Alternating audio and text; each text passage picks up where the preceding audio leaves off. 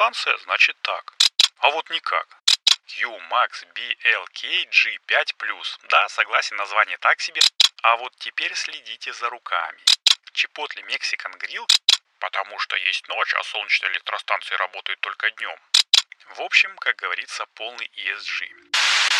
Всем привет! Меня зовут Игорь Шеверун, а вы слушаете первый русскоязычный подкаст о солнечной энергетике Solar News. Здесь я каждую неделю делюсь с вами важными и интересными новостями солнечной энергетики, иногда рассказываю интересные истории, которые связаны с ВИЭ, и отвечаю на вопросы, которые вы мне присылаете в Телеграме и на почту zел собака solarnews.ru. Сегодня у нас 64 выпуск, и он будет лайтовеньким. Расскажу про Австралию и Испанию, о том, что их роднит, а также пробежимся по Америке в рубрике «Ответы на вопросы» и в рубрике «Одной строкой заскочим в космос». Не, ну а чё, День космонавтики же недавно был, грех не рассказать. В общем, погнали.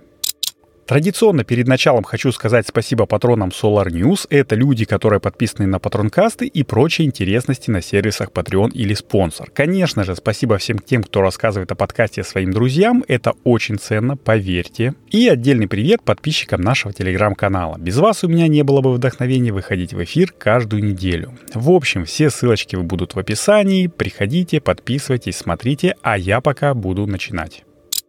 А начнем мы, как я уже говорил, с Австралии. Австралия – пример того, как солнечная микрогенерация может изменить рынок электроэнергии вообще, то есть кардинально. Когда в 2011 году они начали ставить себе домашние СС, все такие говорили, да ну, Австралия – это родина угольных электростанций, да никогда солнце не перебьет стоимость традиционной генерации, ну, это вообще какое-то самоубийство. А вот теперь в Австралии не только вновь вводимые угольные электростанции, а я напомню, что она занимает четвертое место по добыче угля в мире, так вот, не только вновь вводимые угольные электростанции становятся неконкурентоспособными, доступными на действующем рынке электроэнергии, но и старые, у которых уже вроде как должны были отбиться все капитальные вложения, закрываются, потому что это нерентабельно добывать ископаемое топливо под землей, когда у тебя тут солнце навалом прямо под боком. И да, в начале Солнечного пути в Австралии было много проблем с некачественными электростанциями. Ставил там себе народ абы что и кое-как. Но потом правительство страны взяло под свой контроль качество установки и сертификацию вот этих вот специалистов-установщиков. И в итоге к концу 2018 началу 2019 года в стране уже было 16,5% крыш с солнечными панелями. И была организована первая в мире виртуальная биржа по торговле электроэнергией под названием DEX.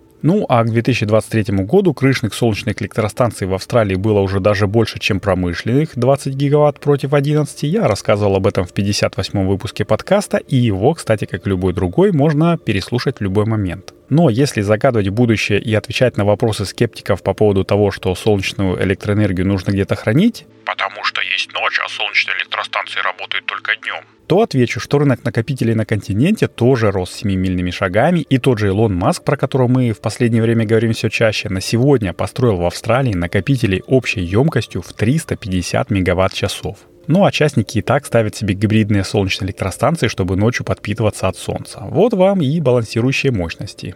И теперь Австралия является не только законодателем моды в плане крышных СС, но даже и взрослые и матерые производители солнечных панелей специально вырабатывают линейки продукции конкретно для внутреннего рынка континента. Вспомнить хотя бы QCell, который успешно продает в регион свои модули Q, Max, BLK, G5+. Да, согласен, название так себе, но они работают по технологии Quantum Duo, разработанной компанией, и обеспечивают прирост мощности в 7,5% по сравнению с технологией PERC именно в Австралии. Так что не стоит недооценивать небольшие, казалось бы, развивающиеся страны, они еще могут дать перца большим промышленным гигантам. И вот, по стопам австралийцев, похоже, решили пойти испанцы. Помните, как в Германии несколько раз стоимость электроэнергии, получаемой из сети для потребителей, стала не то чтобы бесплатной, но гарантирующие поставщики за нее даже приплачивали потребителям. Тогда еще правительство было вынуждено ограничить продажу электроэнергии от частных солнечных электростанций до что-то около там 70% от выработки. Я, в общем, тоже забыл этот момент, но тут вдруг наткнулся на новость, что в Испании в начале апреля было так солнечно, что стоимость мегаватт-часа покупаемого из сети равнялась 25 евро. Это, если что, очень низкая цена, потому что средний показатель в стране сейчас около 90 евро за мегаватт-час. Ну или 9 евроцентов за киловатт. А год назад этот показатель был вообще 151 1 евро за мегаватт-час. То есть средняя цена сейчас примерно на 70 евро меньше прошлогодней, а рекордная так вообще в 6 раз меньше прошлогодней. Прикиньте. А все из-за чего? А все из-за того, что правительство ЕС взялось за крыш на СС, вот эти вот все стимулирующие программы типа Fit for 55, Repower EU и иже с ними. Так что в итоге, как мне кажется, энергопереход еще одной отдельно взятой страны вполне себе возможный. Таким образом, Испания тоже может показать миру, что ископаемая энергетика — это не панацея, не эталон и не что-то незыблемое, что бояться новых видов получения электроэнергии не стоит, а что нужно думать о том, как бы создавать симбиозы, чтобы все друг другу помогали, ну и больше просвещать народ в этом плане. Ведь когда испанские частные СЭС объединились в виртуальную электростанцию, как когда-то происходило в Австралии, и в часы пиковой генерации спрос на покупку электроэнергии снижается, это приводит к тому, что цена на нее снижается не только у тех, кто пользуется СЭС, но и у остальной части населения. И если об этом рассказать, показать, э,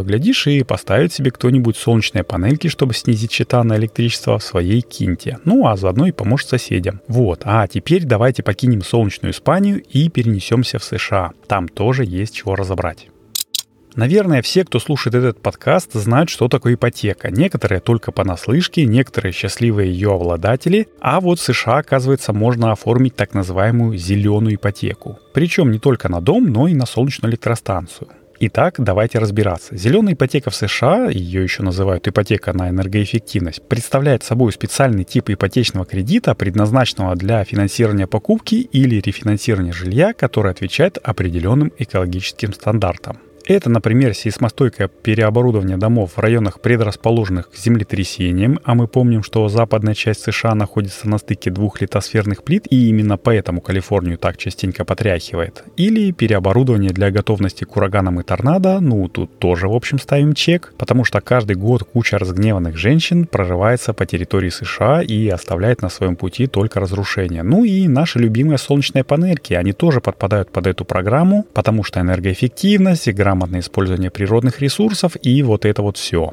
Что характерно, вы можете купить себе обычный дом по совершенно обычной ипотеке, а потом рефинансировать ее уже по зеленой ставке, показав проект преобразования, ну, например, солнечными панельками. И банк не только на основное тело кредита пересчитает проценты, но туда же закинет и кредит на покупку и установку солнечной электростанции. Это очень шикарно звучит э, в подкасте или читается на бумаге, но в реальности, конечно же, нужно найти контору, которая работает с программой зеленой ипотеки и может выдать вам такой кредит. Благо, программа «Кредит на чистую энергию с оценкой собственности» или сокращенно ПАСЕ уже достаточно распространенная штука государственной поддержки энергоэффективности в Штатах, и таких кредитных организаций реально много. С другой стороны, есть и ограничения. Например, для того, чтобы получить одобрение по зеленой ипотеке, вы должны провести оценку жилья на предмет энергоэффективности и доказать, что улучшения необходимы. Но мне, в общем, кажется, что с солнечными панелями это не составит труда, и это было во-первых. Во-вторых, после проведения экспертизы и получения одобрения на кредит, вы должны найти солнечную компанию и закончить работы по модернизации в определенный законом срок от 3 до 6 месяцев. Ну, так как в США отдельные штаты имеют свою законодательную базу, то сроки определяются именно поштатно. Ну и в-третьих, это самый большой такой камень преткновения. Кредит на докомплектование, скажем так, энергоэффективными решениями не может превышать 15% от стоимости дома. То есть, если дом стоит у вас 100 тысяч долларов, то вы можете поставить себе, ну, скажем, тепловой насос вместо кондиционера, или солнечные панели, или бойлер там на сумму не более 15 тысяч. Что в США, скажем так, не супер много. Например, средняя стоимость 4 киловаттной солнечной электростанции от лучшей в стране по рейтингу Forbes компании инсталлятора, это SunPower, напомню, составляет 12,5 тысяч долларов. Но, как говорится, и на том спасибо. А еще не забывайте, что существуют ведь другие программы поддержки. Например, закон об уменьшении инфляции, когда ты при установке энергоэффективных решений можешь претендовать на кредитный вычет в размере 2000 долларов сразу, а потом еще в течение 10 лет получать дополнительные вычеты за стоимость оборудования. Таким образом, можно компенсировать от 50 до 100% э, стоимости оборудования, но не более 8 тысяч долларов. И если сложить вместе эти факторы и прибавить еще уменьшение стоимости электроэнергии, то получается вполне заманчивая идея. Самое главное, конечно же, это знать про все эти плюшки и уметь ими пользоваться. Но это справедливо не только для США, так и во всем мире Чем больше ты осведомлен о своих правах, тем комфортнее тебе живется. Вон в России тоже можно подавать заявку на налоговый вычет по ипотеке. Правда, не все этим пользуются. Кто-то не знает, кто-то не умеет, а кто-то просто банально не хочет. А вот те, кто знают и хотят, живут припеваючи не только в России, но даже в США.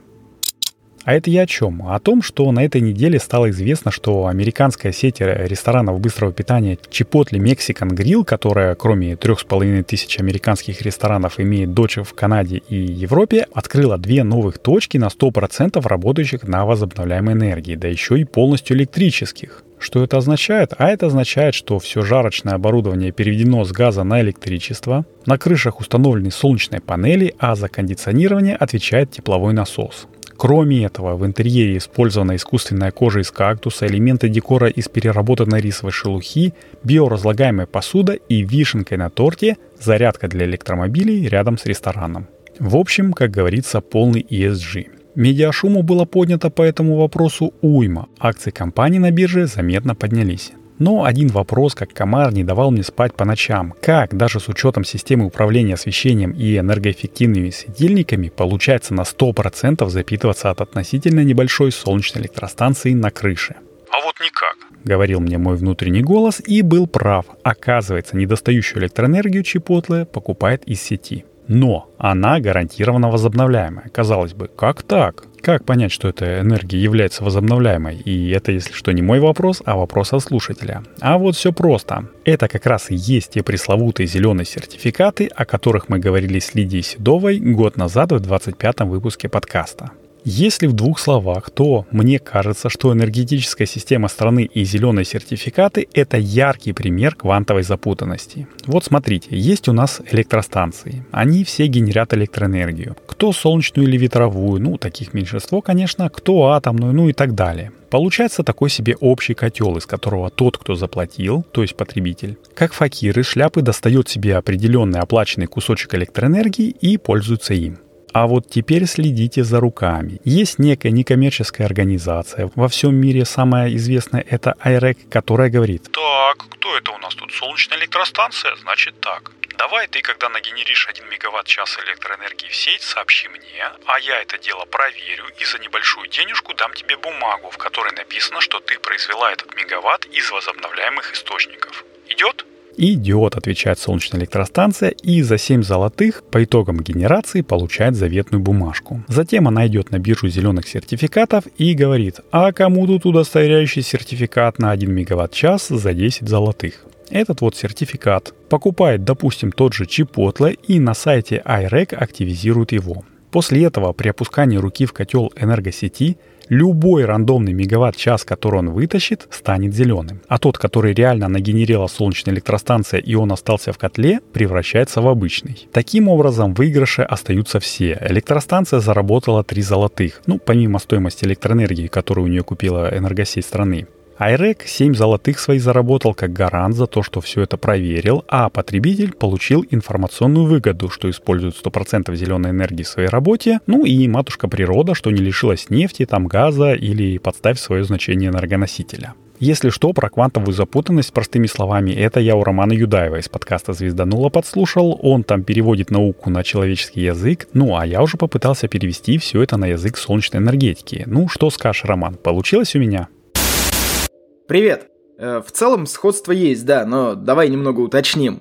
Э, квантовая запутанность — это история про состояние системы и измерения. Пока ты не вытащил конкретный мегаватт в час, они там все и зеленые, и грязные, скажем так, одновременно.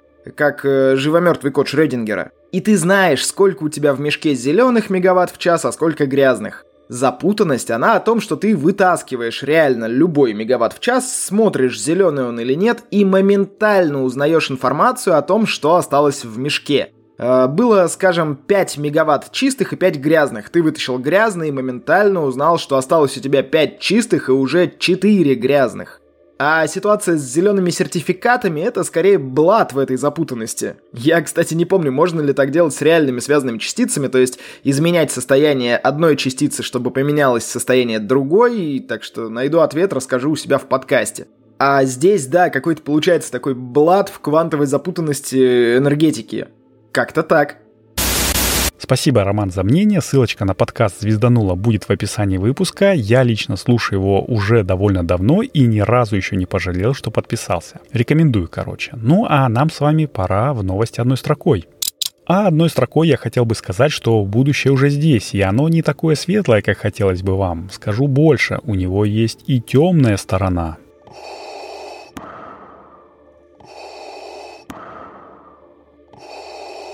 Узнали? Да, это лорд Ситхов Вейдер, и он идет за вами. Ну, если серьезно, конечно же, то это не он, это запись, а вот британская компания по установке солнечных панелей в шутку решила посчитать, каких размеров нужно развернуть солнечные фабрики, чтобы обеспечить зеленой электроэнергией барабанная дробь звезду смерти. Да, ту самую звезду смерти из «Звездных войн» Джорджа Лукаса. Итак, давайте считать вместе. Согласно выкраденным э, по станциям спецификациям, звезда смерти имеет 85 уровней и 257 подуровней. Даже для простого ее освещения, не говоря уже про оружие и системы жизнеобеспечения, необходимо больше 100 миллиардов 100-ваттных лампочек. Ну а чтобы всех запитать, нужно, вы только представьте, 25,5 миллиардов солнечных панелей мощностью в 400 ватт. Но я думаю, что в далекой-далекой галактике технологии шагнули значительно дальше, чем в нашей, и КПД солнечных панелей там другие. В общем, таскать за звездой смерти прицепом еще одну планету-генератор сплошь утыканную солнечными панельками нет необходимости. И вот на такой вот позитивной и шуточной ноте я, пожалуй, буду заканчивать этот выпуск. Он получился, как по мне, интересным, ну а ваше мнение я жду в комментариях. И, конечно же, жду отзывов и звездочек в Apple и Google подкастах, а также сердечек в Яндекс Музыке. Это прям самый лучший способ поддержать проект Solar News. Ну, не материально, а материально его поддержать можно, став нашим патроном на сервисах спонсор или Patreon. Я бы очень не прочь отдать монтаж на аутсорс профессиональному монтажеру, потому что это занимает очень дофига времени, но также это стоит и каких-то денег, которых подкаст мне пока что не приносит. А взамен предлагаю вам интересные коротенькие патронкастики, которые не выходят в основном фиде. И на этой неделе, как я и обещал, вышла вторая часть про Garmin и их велокомпьютер Edge 1040 Solar. Ну а окончательно закрывать тему Гармина я хочу с часами Феникс. Это уже будет совсем другая история, и о ней я расскажу немножечко попозже. Итак, теперь уже точно прощаюсь. Это был 64 выпуск подкаста Solar News. Подготовил и провел его для вас я, Игорь Шеверун, и напоследок хочу пожелать, чтобы небо над нашими с вами головами всегда было ясным, мирным и солнечным. Услышимся на следующей неделе. Всем пока.